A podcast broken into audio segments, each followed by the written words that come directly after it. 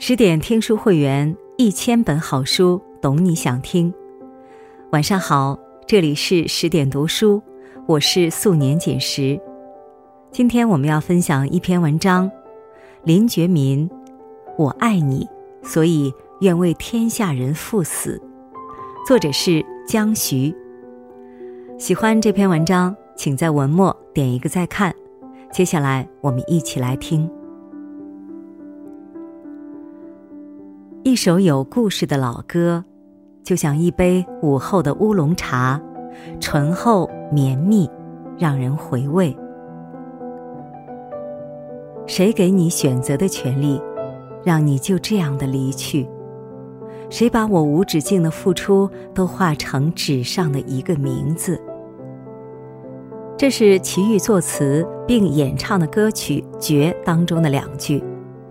歌名中的“绝”字。指代林觉民，他是黄花岗七十二烈士之一。歌词中的一个名字是指林觉民的妻子陈意应。他的情与爱，他的爱与怨，因为缘分互相交融，因为爱情缠绕编织。他们的故事本身就是一曲生命之歌，如泣如诉，荡气回肠。在福州，三坊七巷因其历史之源的重要地位而著称。虎门销烟的林则徐、船政之父沈葆桢、翻译《天演论》的严复、世纪老人冰心等名人都从这里走出。这里同样是革命烈士林觉民的故里。一八八七年，也就是清朝光绪十三年。林觉民出生在三坊七巷最北面的一条巷子杨桥巷。他从小过继给叔父林孝颖。林孝颖是一位晚清名士，饱学多才，擅长诗文，与钱穆、台静农等能人志士都有所交集。林觉民天资聪慧，深得叔父喜爱。并且亲自教导他读书识字，对他寄予厚望。在此成长环境下，四书五经、诸子百家成为林觉民的必读书目。他植下了“孟子老吾老以及人之老，幼吾幼以及人之幼”的思想，也了解到横渠先生为天地立心、为生民立命的境界。一个人读过的书，潜移默化中培育出他的气质，尤其年少时接触的思想，更是对一个人的一生产生深远影响。那时还有科举考试，大概不忍违背父亲大人的指示，林觉民参加了科考。生于诗书之家的林觉民，无异于功名，加上少年轻狂。人虽坐于考场，却未认真作答。他题感奋笔，在试卷上题下七个大字，那也是苏轼的一句诗文：“少年不忘万户侯。”然后，这位翩翩少年离开考场，拂衣而去。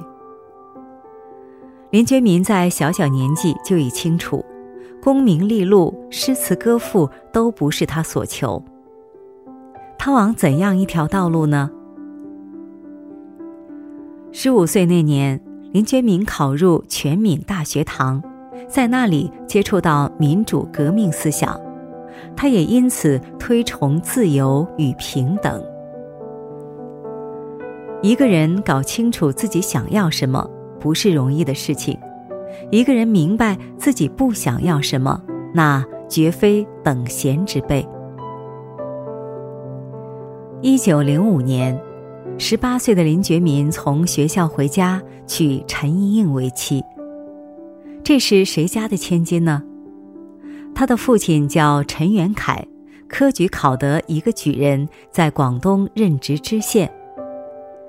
陈父对这个女儿非常宠爱，使其受庭训、丹诗书、好吟咏，还为《红楼梦》中的人物写了一卷诗。彼时，文学家陈衍主持编撰《福建通志》，陈元凯与林孝颖协助于他。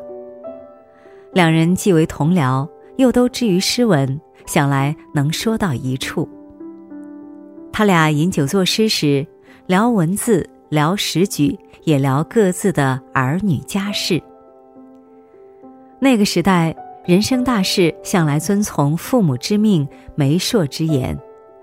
婚姻对任何人来说都是一场赌博，是赢是输，是好是坏，全都看命。林觉民和陈意应的结合虽然出于包办婚姻，但他俩都成长于诗礼之家，在文学上意趣相投，琴瑟和鸣，十分恩爱。婚后，小夫妻俩住进杨桥巷的双七楼，这里成为他俩的爱巢。楼前种有梅花、芭蕉等花木，不管别处风雨如何，这里自有岁月静好。他唤他青青，温柔缱绻，鱼鱼耳语。雨时，两人一起芭蕉听雨；雪后，两人一起。踏雪赏梅，一以一同共望月，点灯登阁各观书。这联诗或许可以概括两人的闲适生活。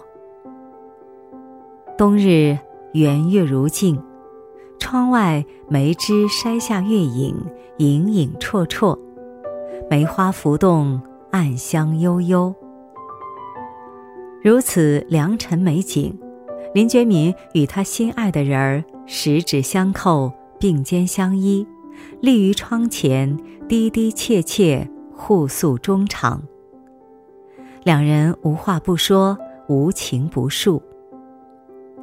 新婚燕尔的三四个月，是林觉民也是陈意应生命中最美好的时光。卿卿我我共婵娟，耳鬓厮磨小团圆。林觉民没有单溺于这样的夫妻生活，他希望自己带动伴侣成长，带动整个时代进步。为此，林觉民在家中腾出房屋办女学，动员妻子亲眷家的女孩子入学读书。他凭借扎实的文化功底亲授国文，他还抨击封建思想，向他们介绍男女平等的观念。他和同学成立读报社，鼓励市民阅读进步报刊，以此激发大家的革命思想。林觉民的口才非常了得，也擅长演讲。有一次发表爱国主题的演说，他拍案而起，捶胸而泣，这番真情流露唤起英烈志士的共鸣。结婚两年后。林觉民告别陈意应，前往日本留学，学习文学、哲学以及多种外语。也就是那个时期，林觉民加入同盟会。这一际遇是往事的果，也是前程的因。王大清者，必此辈也。林觉民曾在演讲中喊出宣言。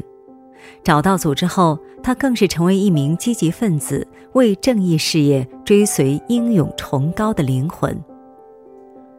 一九一一年一月，同盟会在香港策动广州起义，充满爱国情怀的林觉民得知消息后，从日本回国，毅然参加起义，又回乡号召革命义士。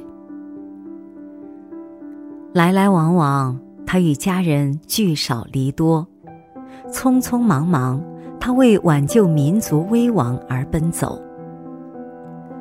发动起义的倒数第三天，林觉民趁夜色赶回家，专程探望父母和有孕在身的妻子。他不想家人徒增担忧，谎称学校放樱花假。当夜，他又披着星光离开。这一离别。竟成永别，家人对此浑然不知。林觉民自己怎可能料想不到凶多吉少，生死难卜？旅馆的深夜，林觉民透过窗户望着外面漆黑与漆黑中不可见的家乡的方向，思虑重重。手边没纸，他便在手帕上写下一封书信，与妻诀别。意应轻轻如舞，吾今以此书与汝永别矣。吾作此书时，尚是世中一人。汝看此书时，吾已成为阴间一鬼。与从前一样，林觉民依然唤自己的妻子为青青。这次起义，他抱着赴死的心，这一封告别信，墨汁与泪水交融俱下。他要他懂得自己的心，要他知道，他也明了他的心。所以，再难过也强忍着悲痛写完这封绝笔信。吾至爱汝，即此爱汝一念，使吾勇于就死也。吾自遇汝以来，常愿天下有情人都成眷属，然遍地星云，满街狼犬，称心快意，几家能够？司马青山，吾不能学太上之忘情也。他告诉自己的妻子：“我非常爱你，正因为这份爱你的信念，让我勇于赴死。”这种爱的境界，常人无法企及，也难以理解。可是人之将死，其言也真。一个有良知的人，真正深爱一个人的时候，会因为这个人而更爱生活，更爱社会，更爱整个世界。这份由小爱扩充开去的大爱，让他愿意对更多人乃至整个社会承担责任，愿意为了让世界变得更美好而奉献一己之力，哪怕赴汤蹈火，死而后已。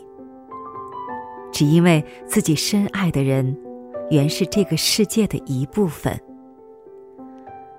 林觉民何尝不想与心爱之人卿卿我我、长相厮守？然而，遍地星云、满街狼犬的时局，让他无法避而不见，苟且偷生。前方是革命与大国，身后是妻儿与小家。纵使心中千般不舍，却也不得不舍。一篇与妻书，既有对革命事业的赤胆忠心，也有对心爱之人的深情厚爱。每一次读与妻书，都像接受一场爱的教育。林觉民用行动和言语告诉自己的妻子，也启发世人：爱。是一件无法分割的事。广州起义碧血横飞，浩气四散，却因为出现内奸，以失败告终。参与这次起义并牺牲的烈士，后来葬于黄花岗，所以又称为黄花岗起义。林觉民与他的革命同志被俘。面对清廷官员的审讯，林觉民临危不惧，畅谈世界格局，宣扬除暴安良、建立共和的思想。刑讯逼供时，清廷广州将军张明奇打量着这位名叫林觉民的年轻人，见他面貌如玉，心肠如铁，心地光明如雪，称得上是位奇男子。若能为己所用。倒是人才，假若不能，便是后患。可惜。一九一一年五月三日，林觉民在广州天字码头被枪杀，年仅二十四岁。起义失败后，有人冒险将林觉民写给妻子的诀别信，还有一封写给父亲的信件。一起塞进林家的门缝。读罢诀别信，陈莹莹第一个念头便是死。她无法忍受余生再也见不到林觉民的事实。幸而腹中的胎儿赐予她活下去的希望。悲痛过度的陈应不幸早产，生下一父子林仲新。公婆为了驱散陈应心中阴霾，给他更多一些活下去的依靠，将家族中的一个女孩过继给他。古诗有云：“欢乐去，离别苦，世中更有痴儿女。”陈意应便是这样一个痴情女子。小儿林仲新长到两岁，她依然没能走出痛失丈夫的悲伤，郁郁而终，年仅二十二岁。大雁悲鸣，投地而亡，猿啼三声，肝肠寸断。世间万物皆有情，情到深处。生死相随，鸟兽犹如此，人何以堪？有人说，林觉民铮铮男儿，未负天下，但负一人。倘若看透生死，倘若站在更高的层次看待离别与失去，倘若明白林觉民他内心深沉的爱意，便会知道。他并没有辜负任何人。铁肩担道义，侠骨怀柔情，林觉民便是这样的男子。《世说新语》中记载，东晋名将王伯瑜在兵败后登上茅山，眺望绵渺江山，内心顿觉悲痛。他对着浩浩长空哭诉：“狼牙王伯瑜。”终当为情死。林觉民同样如此，为情所死，心甘情愿，也是为义牺牲，义无反顾。林觉民短短二十载的生命，像一本厚厚的书，有血有肉，爱恨交加。翻阅到最后，我读到一个顶天立地、情深意重的人字。吾至爱汝，即此爱汝一念，使吾勇于就死也。这一句，这一念，这一死，是林觉民至情至性、大爱无边的心灵的回响。